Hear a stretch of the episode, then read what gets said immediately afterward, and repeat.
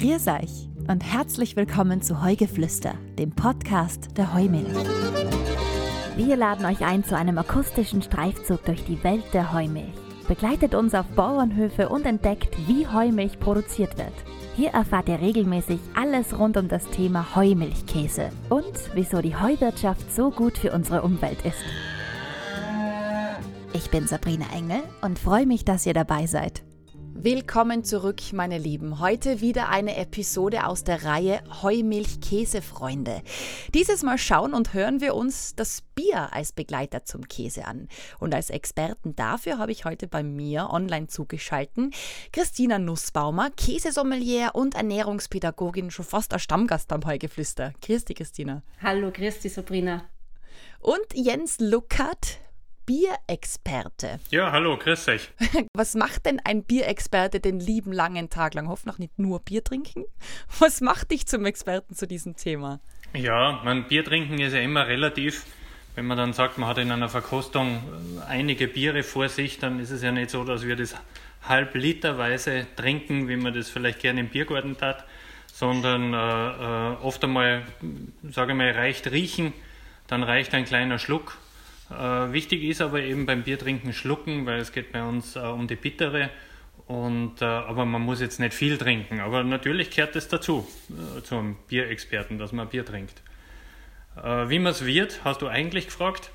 Ähm, ähm, natürlich auch durch Trinken, ähm, aber jetzt konkret bei mir beruflich äh, war es so, dass ähm, ich die Ausbildung zum Brauer gemacht habe in der Drummer Brauerei und äh, mich mein damaliger Braumeister sehr gefördert hat und motiviert hat und nach Weinstefan geschickt hat. Dort habe ich dann das Studium gemacht, das nennt sich äh, Brauerei und Getränketechnologie am Ende. Also das ist eine Zweigstelle der TU München im Weinstefan. Das heißt, da lernen wir alles, da lernen wir, wie man Babynahrung macht, da lernen wir, wie man Wein macht, wie man Destillate macht und unter anderem auch Bier. Und man kann sich dann im Studium spezialisieren und ich habe mich nicht für die Babynahrung entschieden, sondern eben für Bier. Und äh, habe dann äh, abgeschlossen, war dann äh, bei verschiedenen Brauereien tätig in Deutschland und in Österreich und äh, war von Anfang an, wie die Biersommelier-Ausbildung gestartet wurde, war ich als Gastreferent äh, zuteil und wie dann die Ausbildung immer größere Kreise gezogen hat und sich der Erfinder Axel Kiesby, mein jetziger Chef, mit dieser Ausbildung äh, selbstständig gemacht hat, bin ich dann auch bei ihm in der Firma angestellt worden und, und bin jetzt hauptberuflich Referent in der Ausbildung zum Diplom Biersommelier. Und absolut happy peppy damit. Voll super, also wirklich voll klasse. Es äh, äh, ist, äh, ja, meine Frau sagt immer, ich habe meine Berufung gefunden. Ja, perfekt. Das Hobby zum Beruf machen, das ist die Lebensmission, oder? Super. Da muss man keinen Tag lang mehr arbeiten. Genau. Wir sind ja verbunden über das World Wide Web. Wir sehen uns ja Gott sei Dank auch. Wo sitzt denn ihr zwei überhaupt? Da ist eine wunderschöne Pflanze zwischen euch. Ja, wir sitzen in Oberdrum, also direkt im Think Tank, wenn man so sagen möchte, was die Bierbraukunst betrifft. Und ja, sind da im schönen Salzburger Land. Und ganz nah auch ein See, wo es hoffentlich dann noch reinhüpfen wird heute schauen wir mal, wie es ist so. Also die Wassertemperaturen, glaube ich, sind schon ganz angenehm. Ähm, ja, sind perfekt. Wir rufen bestimmt rein. So soll es sein. Das schwimmt aber Runden für mich mit, gell? Ihr zwei, starten wir doch einmal ganz am Anfang, wie denn Bier überhaupt eigentlich entsteht, Jens. Welche Rohstoffe braucht man dazu? Wir brauchen ähm, Wasser auf alle Fälle. Also das meiste eigentlich in einer Bierflasche ist Wasser. Deswegen ist ja ganz entscheidend, was das für ein Wasser ist, wir brauchen Malz. Durchs Malz äh, kommt die Stärke rein und somit der Zucker. Und durch den Zucker kommt es zur Gärung und somit zum Alkohol, der ist ja auch nicht so unwichtig. Wobei mhm. es auch tolle alkoholfreie Biere gibt und vor allen Dingen äh, gerade dann in der Kombination mit Käse. Und dann brauchen wir noch den Hopfen und der Hopfen bringt einfach so ein bisschen eine Harmonie in das Ganze hinein. Also nur, nur für die Alkoholbildung reicht das Malz auch aus. Äh, aber der Hopfen bringt ein bisschen eine bittere und durch die bittere kommt eben so ein, ein anderer Partner noch mit rein und das ist dann letztlich das Harmonische, äh, was das alles zusammenbringt. Und für die Gärung brauchen wir auch noch die Hefe, mhm. die dann eben den Malzzucker zu Alkohol umwandelt und auch die Kohlensäure bildet Und äh, das alles zusammen, je nachdem in welchen Verhältnissen, äh, gibt dann die verschiedensten Biersorten, die wir so auf dem Markt haben. Kann man da vielleicht ein paar aufzählen? Also die, die meistgetrunkenste Biersorten in Österreich, knapp 60 Prozent vom Markt, ist das österreichische Märzenbier. Mhm.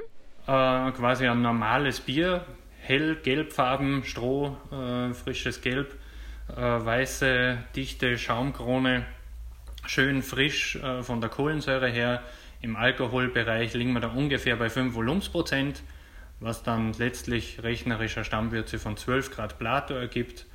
Und äh, bittere, sage ich mal, eben jetzt genau harmonisch dabei, jetzt nicht so, dass sie uns völlig überfordert und total äh, äh, ähm, erschlägt, sondern einfach ein harmonisches Bier, wo man nicht viel drüber nachdenken muss, super zum Trinken, perfekt für das Wetter. Wir hüpfen ja nachher in den See und dann trinken wir vorher österreichisches Märzen, passt. Also 60 Prozent sagt ja einiges aus, wenn man das nicht trinken könnte, dann wäre das ja nicht so hoch. Und alle anderen Biersorten sind dann eigentlich in einem verschwindend geringen Anteil. Also wir fallen dann schon runter von, von 60 Prozent auf 5 äh, Prozent, zum Beispiel beim Pilzbier. Beim Pilzbier kommt die Hopfung einfach stärker raus. Wir haben das Weizenbier oder Weißbier, der eigentlich in Österreich der, der einzige Bierstil, wo die Hefe einmal so richtig strahlen kann. Das Weißbier hat also ein bisschen bananig-fruchtige Aromen, das kommt über die Hefe mit rein. Mhm. Fast unbedeutend in Österreich ist das dunkle Bier, wo man mal sehen würde, was das Malz eigentlich so richtig kann. Also so die Karamell-Röstaromen von einem Malz. Ähm, das wäre dann in einem dunklen Bier zu haben. Wir haben manchmal macht man es in, in, in Wien, kann man ja Mischbier bestellen, also die mischen dann ein dunkles mit einem, mit einem äh, Märzen. Oder man nimmt eben so einen, so einen Zwischenbierstil von der Farbe her, das wäre jetzt das Wiener Lager. Und äh, das haben wir eben so im Wald, Honig, Bernstein, Farbenbereich, wo beide Rohstoffe, also der Hopfen und das Malz, ein bisschen stärker äh, vorkommen, also ein bisschen vollmundiger, ein bisschen kräftiger im Geschmack ähm, und durchaus auch schon ein bisschen spannend in der Sensorik da ein bisschen drüber nachzudenken. So schaut es bei uns in Österreich aus. Wie schaut es bei unseren Nachbarn in Deutschland mit dieser Verteilung aus? Da ist es an und für sich sehr, sehr ähnlich, ähm, dass sie quasi einen Bierstil haben, der das Land äh, ziemlich überflutet oder sehr, sehr wichtig ist. Nur ist es nicht das äh, Märzenbier wie bei uns, sondern es ist das deutsche Pilz. Äh, das deutsche Pilz zeichnet sich dadurch aus, dass es eigentlich knochentrocken ist und so eine richtig schöne Herbe hinten nachklingt vom, vom Hopfen heraus. Und äh, das ist, hat nahezu die gleichen Anteile wie das österreichische Märzen bei uns am österreichischen Markt. Was aber in Deutschland viel, viel bedeutender ist, ist das Weißbier. Äh, das haben sie natürlich auch dem großen Bundesland Bayern äh, zu verdanken. Freilich! Wo, wo, wo, der, wo der Anteil sehr hoch ist. Also das Weißbier hat eine viel, viel größere Bedeutung und erobert auch so ein bisschen äh, sage ich mal, die ganze Republik dort. Also das Weißbier ist durchaus im Kommen, vor allen Dingen als alkoholfreie Weißbier. Ähm, und dann ist es ein bisschen von der Region her, Deutschland ist einfach ein größeres Land, äh, ein bisschen abhängig, wo was getrunken wird. Zum Beispiel äh, haben sie auch, ähm, wenn man in den östlichen Teil des Landes geht, äh, Tradition des Schwarzbieres. Äh, das zieht sich dann sogar runter bis nach Tschechien, also wo man auch sehr, sehr viele äh, Brauereien findet, wo das Schwarzbier sehr, sehr wichtig ist äh, als typischen Bierstil und eben als Unterschied jetzt zu uns in Österreich, wo wir Schwarzbier überhaupt nicht haben. Also das braut eigentlich fast niemand. Mhm. Und du hast es vorher schon angerissen, ähm, alkoholfreies Bier. Du jetzt als Bierexperte, wie steht man zum alkoholfreien Bier? Das macht natürlich im Geschmack extrem viel aus, wenn da kein Alkohol drinnen ist. Mhm. Ja, da fehlt natürlich was. Ist durchaus ein strittiges Thema in der Szene. Äh, aber ich äh, bin einer von den Vertretern, die das alkoholfreie Bier äh, lieben. Mhm. ernährungsphysiologisch für extrem sinnvoll halten. Es ist ja Alkohol nicht immer nur schlecht, aber er ist natürlich auch nicht immer nur gut. Und beim alkoholfreien Bier ist er halt mal nicht dabei oder zumindest in sehr, sehr geringen Dosen, je nachdem, wie man es in der Herstellung gemacht hat. Und äh, die letzten Jahre haben gezeigt, dass man auch alkoholfreies Bier sensorisch spannend machen kann, nämlich vor allem dann, wenn man als Basis einen Bierstil nimmt, der von Haus aus schon viel an Aromatik zu bieten hat. Also zum Beispiel alkoholfreies Weißbier ist ja viel spannender zu trinken als jetzt ein normales alkoholfreies Märzen. Das ist, gebe ich, gebe ich an jeden recht, dem das jetzt nicht so vom Hocker haut. Äh, das ist ja oft einmal nicht so der Brüller. Aber wenn man dann jetzt nur einen Schritt weiter geht, wir nehmen einen Bierstil zum Beispiel wie ein IPA, ein India Pale Ale, das, das richtig von, von der Hopfung lebt, wo so richtig schön die Hopfenaromatik, wo Zitrus, Maracuja und Exotik drin ist das heißt, es lebt jetzt gar nicht so sehr vom Alkohol, sondern es lebt von, dass der Hopfen da strahlt. Und wenn da jetzt der Alkohol fehlt, ist es gar nicht so schlimm. Aber wenn es eines ist, das alkoholfreie Bier, autofahrerfreundlich. Ja, das auf alle Fälle. Und, und ähm, ja, für, für, viele Dinge freundlich. Also ich sage mal, Alkohol tut uns manchmal gut, es enthemmt uns manchmal und es, ähm, es macht Sinn, dass, man, dass es uns manchmal auch gut geht. Aber ich merke das selbst als Familienvater, dann sitzt man gemütlich heute vielleicht im Biergarten und würde sich gern das dritte Bier aufmachen, aber ich weiß genau, dann kommt meine kleine Tochter und spielt mit mir Karten und hat keine Freude mehr mit mir, weil ich einfach ja. Äh, nicht mehr denken kann. Und dann trinke ich alkoholfreies Bier und kann nur Papa sein. Und also es macht in vielen Fällen Sinn, ja. Äh, einmal alkoholfreies zu trinken. Auf jeden Fall berechtigt. Und ihr zwei spielt sie auch eine große Rolle ähm, bei einem wunderbaren Werk, das die Heumilch verfasst hat, nämlich die Fibel Heumilch-Käsefreunde. Und genau diese Liste und ähm, die einzelnen Biere haben wir für euch mit Mühe gesammelt und beschrieben. Ihr könnt sie gerne jederzeit nachlesen und euch schlau machen. Es fehlt noch ein ganz entscheidender Faktor, der Käse. Wir wollen ja Bier und Käse in eine Beziehung bringen. Christina, du als Königin der Harmonie, sage ich ganz gern, was sind die Grundlagen fürs Kombinieren? Worauf kommt es an? Da, da schmeichelst du mir jetzt aber gerade sehr, liebe Sabrina. Muss auch mal sein. Ja, die Kombinationen, die sind natürlich ähm, ähnlich wie im anderen Getränkesegment sehr vielfältig und da lohnt sich immer experimentierfreudig zu sein und unterschiedliche Bierstile auch mit unterschiedlichen Käsetypen miteinander auszuprobieren. Aber natürlich gibt es ein paar so Tipps, die man die man generell bringen kann. Ähm, also ähnlich wie es jetzt der Jens schon sehr genau erklärt hat, so gehen wir auch in den Schulungen vor, dass wir es halt natürlich fachlich ein bisschen runterbrechen, auch für den Otto-Normalverbraucher und die Otto-Normalverbraucherin. Ähm, aber generell haben wir die Komponenten der Kohlensäure, die mal für uns wichtig sind. Andererseits dann aber auch die hopfige Note, die diese Bitternoten mitbringen, die auf jeden Fall beachtenswert sind, weil ja auch der Käse möglicherweise Bitternoten mitbringt und da muss man manchmal ein bisschen vorsichtig vorgehen, damit sie das alles schön ineinander charmant einschmiegt. Mhm. Und dann, was mir natürlich besonders immer gut gefällt, wäre die malzige Note, ähm, weil diese Süße und, und äh, diese, diese Honigaromen, die da oft mitschwingen, sich auch gerade bei gereiften Käse wiederfinden und die ergeben dann oft miteinander die perfekte Harmonie. Jetzt ist nicht jeder ein Käsesommelier oder Bierexperte.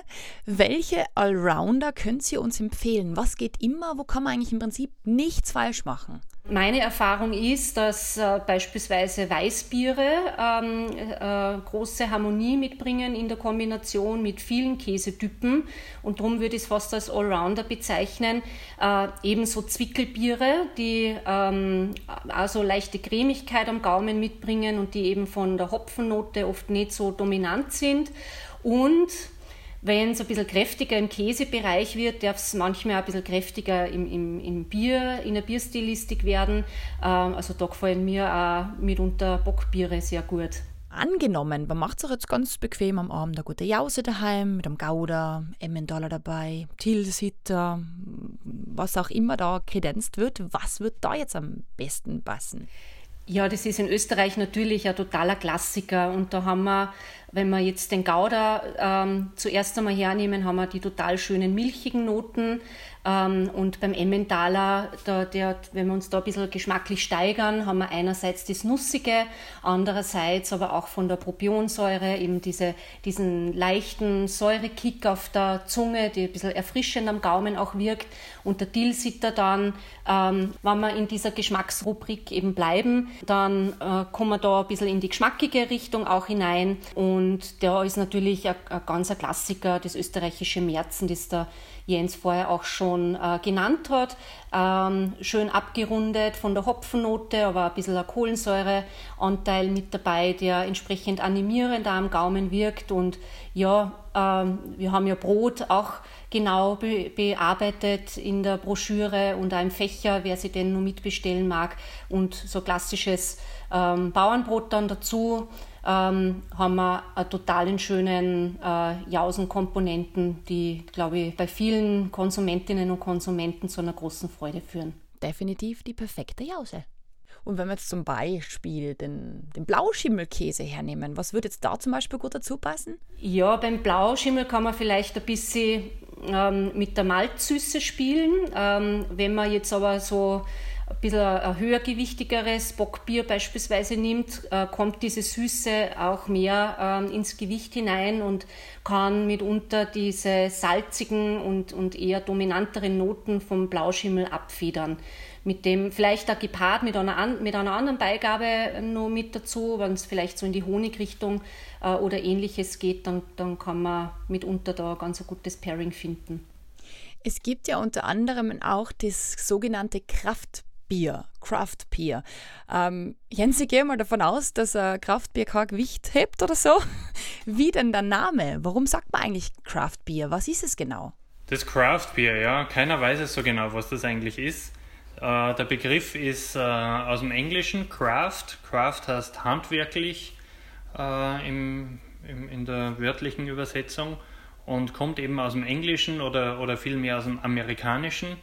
Und äh, wenn wir das jetzt aus dem Amerikanischen herholen, müssen wir uns auch nochmal mit dem Biermarkt ganz kurz beschäftigen. Äh, erstens ist er viel, viel größer. Einfach das Land ist äh, viel, viel größer und, und auch die Brauereien sind viel, viel größer. Und äh, es gibt äh, in Amerika auch jetzt, sage ich mal, was die Rezeptur des Bieres gibt, ganz wenig Vorgaben von, vom Land. Also es gibt in Deutschland ja das berühmte Reinheitsgebot, wir haben in Österreich unseren österreichischen Lebensmittelkodex, beide sind ungefähr gleich alt in ihren Ursprüngen, äh, wo einfach eine gewisse Reglementierung vorgeschrieben ist. Also wir haben ja schon über die Rohstoffe gesprochen, Hopfen, Wasser, Hefe und Malz. Und äh, alles andere ist schwierig in, in unseren deutschsprachigen Ländern. Und in Amerika ist es ein bisschen leichter, das heißt, da kann man sich nachhelfen. und, ähm, und da hat sich einfach eine Brauerszene gefunden, die gesagt hat, wir wollen das nicht. Wir wollen auch ähnlich wie das die in Europa machen, wir wollen uns zu einem, einem, einem Art Reinheitsgebot unterwerfen. Und wir wollen auch nicht ewig groß sein. Und wir wollen auch nicht irgendwie in einem Konzern verankert sein, und dann haben sie diese Definition für sich einmal geschrieben, haben gesagt, eine Craft-Bier-Brauerei in Amerika äh, braut eben so eine Art äh, Reinheitsgebotskodex. Sie sind familiengeführt und sie dürfen eine gewisse Größe nicht übersteigen, die damals bei der Gründung bei einer Million Hektoliter Jahresausstoß war. Nur zum Vergleich, das ist das, was in Österreich die größte Privatbrauerei ausstößt, nämlich Stiegel. Mhm. Also Stiegel ist im amerikanischen Ursprungsdefinitionssinn eine Craftbeer-Brauerei und äh, ist, ist ja durchaus äh, sehr, sehr ursprünglich, also passt ja in die Definition rein. Es ist nur so, dass die Kraftbrauereien in Amerika so erfolgreich sind, dass die größten jetzt diese 1 Million Hektoliter Grenze schon gesprengt haben. Also die sind eher so auf 5, 6 Millionen Hektoliter äh, wird quasi das immer wieder angepasst, weil die Gründungsmitglieder letztlich auch so groß sind wie Sierra Nevada oder Anchor äh, um da nur einige zu nennen. Und in der neuen Definition wäre zum Beispiel Krombacher äh, äh, aus Deutschland auch eine Kraftbierbrauerei. Die sind ja auch familiengeführt und äh, machen ja hervorragende äh, Biere. Also warum nicht? Aber es, es ist jetzt quasi so in, in dem, was bei uns am Markt man mit Kraftbier verbindet, würde man jetzt nicht sofort sagen Krombacher oder Stiegel, sondern man denkt da eher an, an noch kleinere Dinge oder wirklich kleine Dinge jetzt in unserem europäischen Kontext. Und äh, deswegen die Definition von Amerika ist bei uns nicht gültig, ist bei uns nicht brauchbar. Und, und wir haben für uns noch keine Definition gefunden, der, der Biermarkt, weil, weil einfach der Markt so unterschiedlich ist. Was aber hinter Crafts steckt, ist quasi, äh, sage ich mal, die, der Mut, wieder irgendwie Neues auszuprobieren. Wir haben vorhin schon über den Bierstil India Pale Ale gesprochen. Das ist so das Paradebeispiel, das so den Craft Beer Markt also ein bisschen anschiebt. Den Mut, die Hopfenaromatik wieder richtig, ich habe vorhin schon gesagt, strahlen zu lassen in dem Bier. Dass man sagt, okay, wir haben Hopfen drin, aber er darf auch richtig vorkommen und er, er darf tun, was er kann, nämlich äh, in der Aromatik. Und man hat es viele, viele Jahrzehnte. Und ich bin ja auch nicht mehr der Jüngste. Also wie ich zum Brauen begonnen habe, da hat man Hopfensorten in der Hopfenbonitierung am Feld, wenn die Hopfen nach Maracuja gekrochen haben, dann haben wir die auf den Kompost geworfen und haben gesagt, das braucht man nicht im Bier. Und jetzt Wahnsinn. ist man genau auf sowas aus und sagt, hey, das ist großartig, genau das wollen wir jetzt ins Bier reinhaben und das hat jetzt Platz.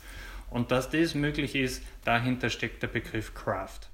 Also im Prinzip auch einfach die Ursprünglichkeit, das Natürliche, so wie es vorhanden ist, zu lassen und dann nicht da irgendwie was wegzuschneiden, damit es halt irgendwo in ein Bild reinpasst. Richtig, ja genau. Und, und was durch Craft da immer wichtiger geworden ist, welche Personen stecken hinter dem Bier.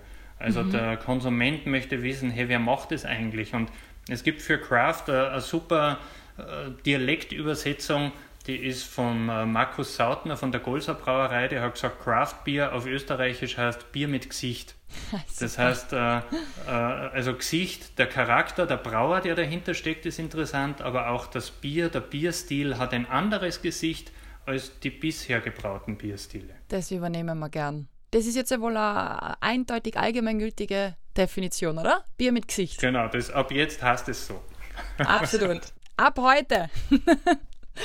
Meine Lieben, ja, jetzt wissen wir, vom Bier gibt es tatsächlich ganz, ganz viele Varianten, Versionen. Äh, mindestens genauso viele gibt es auch beim Käse. Jetzt wird mich interessieren, wie schaut es bei euch persönlich aus? Was sind eure persönlichen Käse-Bier-Kombi-Favoriten? Da müsste ich auch ausholen, was jetzt natürlich äh, zeitlich geschuldet nicht tun werde, aber äh, also die alleinige beste Kombination habe ich für mich auch noch nicht gefunden. Also ich bin Fan von vielen unterschiedlichen äh, Kombinationen.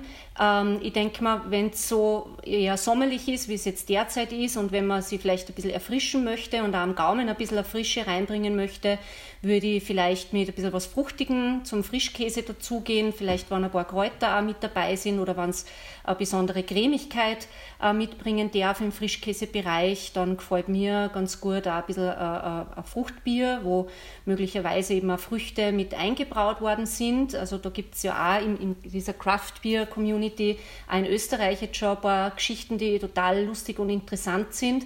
Ähm, und sonst bin ich da ähm, auch sehr gediegen unterwegs. Also mhm. ich liebe ja gereifte Käse, äh, gerade im Hartkäsebereich und ja, und da gefallen mir einfach auch äh, gut ausbalancierte Biere, ähm, die, die einen schönen Körper haben und, und, und ja, schöne Malznote, wie ich es vorher auch schon beschrieben habe. Ähm, ist für mich eigentlich die ideale Kombination. Das heißt jetzt, wenn ich brav aufpasst habe, Bergkäse, ein gereifter Bergkäse wäre jetzt mit einem Bockbier super kombiniert. Ja, beispielsweise, ja. Also das gefällt mir ganz gut. Und bei dir, Jens? Uh, um den Bergkäse nochmal aufzunehmen, also so gereift, lassen wir nochmal 24 Monate oder, oder länger liegen ist das Schöne, dass man beim Bier oft einmal mehrere Möglichkeiten hat. Also die Bockbier-Idee ist super und du hast ja vorhin auch gesagt, Weizenbier. Mhm. Wenn wir das jetzt ineinander verschachteln und wir nehmen einen Weizenbock, ähm, dann lebt der sehr stark von der, von der Banane und von der Frucht, jetzt einfach von der, vom Gärungsprozess. Und da passiert im Mund dann durch die Kombination Käse und Bier manchmal so eine sensorische äh, äh, Unschärfe, dass man auf einmal das Gefühl hat, man hätte Bananenmilch im Mund. Und das ist großartig. Und mein Lieblingspairing, das hat den gleichen Effekt. Das mache ich äh, gern mit einem total cremigen äh, Weichkäse. Ich nehme meistens einen Cremeux de Bourgogne. Das ist jetzt kein Heumilchkäse, aber es gibt bestimmt ein Pendant äh, von der Heumilch. Denkt euch irgendeinen cremigen Weichkäse, ähm, der so richtig über die Zunge drüber schmiert und äh, den kombiniere ich mit einem Stout. Und, äh, und dann haben wir so einen ähnlichen Effekt wie vorhin mit dem Weizenbock und dem Bergkäse, nämlich dass hier der Käse und das Bier uns im Gaumen ein völlig neues Bild machen und wir denken auf einmal an Tiramisu oder an Cappuccino. Und, äh, und es ist jetzt nicht, also es entspricht jetzt keiner Regel im Food Pairing, die man, die man in der Sommelier-Ausbildung beibringt, sondern ich nenne das eher so Kopfkino des Food Pairings. Das äh, gibt es in keinem Buch, aber wir sind ja in einem Podcast und nicht in einem Buch. Probiert das einmal aus und, und macht einfach die Augen zu und schaut, an was denke ich jetzt und welche Bilder gehen ab. Und das ist ja total spannend in der Sensorik, dass wir Sensorik ja oft mit Bildern verknüpfen. Und wenn dann so zwei tolle Produkte zusammenkommen wie, wie Käse und Bier, ist einfach lustig, da Dinge auszuprobieren. Und ich finde es ja extrem spannend, dass dann tatsächlich der Geschmack Banane entsteht, oder? Weil man von der Banane keine Spur. Ja, richtig. Also äh, an und für sich, ja also von der Frucht her ist ja nichts drin, aber es ist schon so, dass diese Fruchtester, also diese Verbindungen, die nach Frucht riechen, die entstehen natürlich bei der Gärung. Und die ähm, Weizenbierhefe hat eben ganz stark diese Eigenschaft, dass sie, dass sie dieses Aroma pusht. Sehr schön. Ihr zwei, gibt es denn auch ähm, extravagantere oder auch besonders spannende Kombis? Ja, eine extravagante Kombi fällt mir spontan ein, äh, wenn man beispielsweise einen schönen gereiften Heumilch-Camembert hernimmt, der eine schöne Cremigkeit mitbringt und vielleicht möglicherweise schon so ein paar Ammoniaknoten, ähm, die ja so ganz sortentypisch dann auch sind, wenn der, wenn der weiße Edelschimmel ähm, eine höhere Reifestufe dann einnimmt. Ähm, da wäre es besonders spannend, wenn man vielleicht ähm, ähm, ein Bier auch mit heranzieht, das mit einer Champagnerhefe vergoren wurde. Also ähm, ich habe einmal ein, ein, ein, einen Doppelbock gekostet, der eben mit einer Champagnerhefe verbraut wurde und der dann auch ganz elegant in der Champagnerflasche angeboten wurde, das dann tatsächlich ein Jahrgangsbier war ähm, also angelehnt auch an Schaumweine, die ja auch ähm, jahrgangsmäßig definiert werden können. Und da die Kombination herzustellen, ist natürlich was sehr Spannendes und möglicherweise dann auch mal was Extravagantes und nicht so Alltägliches. Und ein wunderbares Geschenk auch. Ja, freilich, warum nicht? Und eben auch in der österreichischen Craft-Bier-Szene ähm, entstehen da auch solche Dinge, die bis dato noch nicht so andenkbar waren, auch in Österreich. Und ich denke mal, das ist ja, so wie du sagst, möglicherweise ein gutes Geschenk. Und bei dir, Jens, erfahrungsgemäß, was war bei dir extravagant oder vielleicht besonders spannend? Ja, ich mag ja auch die gereiften Sachen und, äh, und wenn ich da so an eine wirklich ganz intensive Rotkultur denke, die uns schon unverpackt quasi entgegenströmt, äh, aus der Verpackung raus meine, ähm, könnte man hier wieder in die, in die Bockschiene gehen, dass man sagt, wir probieren das mit einem Bockbier abzuholen, aber wir könnten sogar noch einen Schritt weiter gehen. Äh, es gibt beim Bier auch ähm, die Methode des äh, Ausfrierens. Man hat dann einen Eisbock, wo man quasi den Wasseranteil ausfriert und dadurch dann der Eisbock sich in all seinen Eigenschaften quasi äh, pusht. Er hat dann mehr Restsüße, er hat mehr Alkohol, er hat mehr Aromatik und da trifft dann natürlich ein starker Partner auf einen starken Partner und das äh, zum Thema extravagant würde das sicher passen.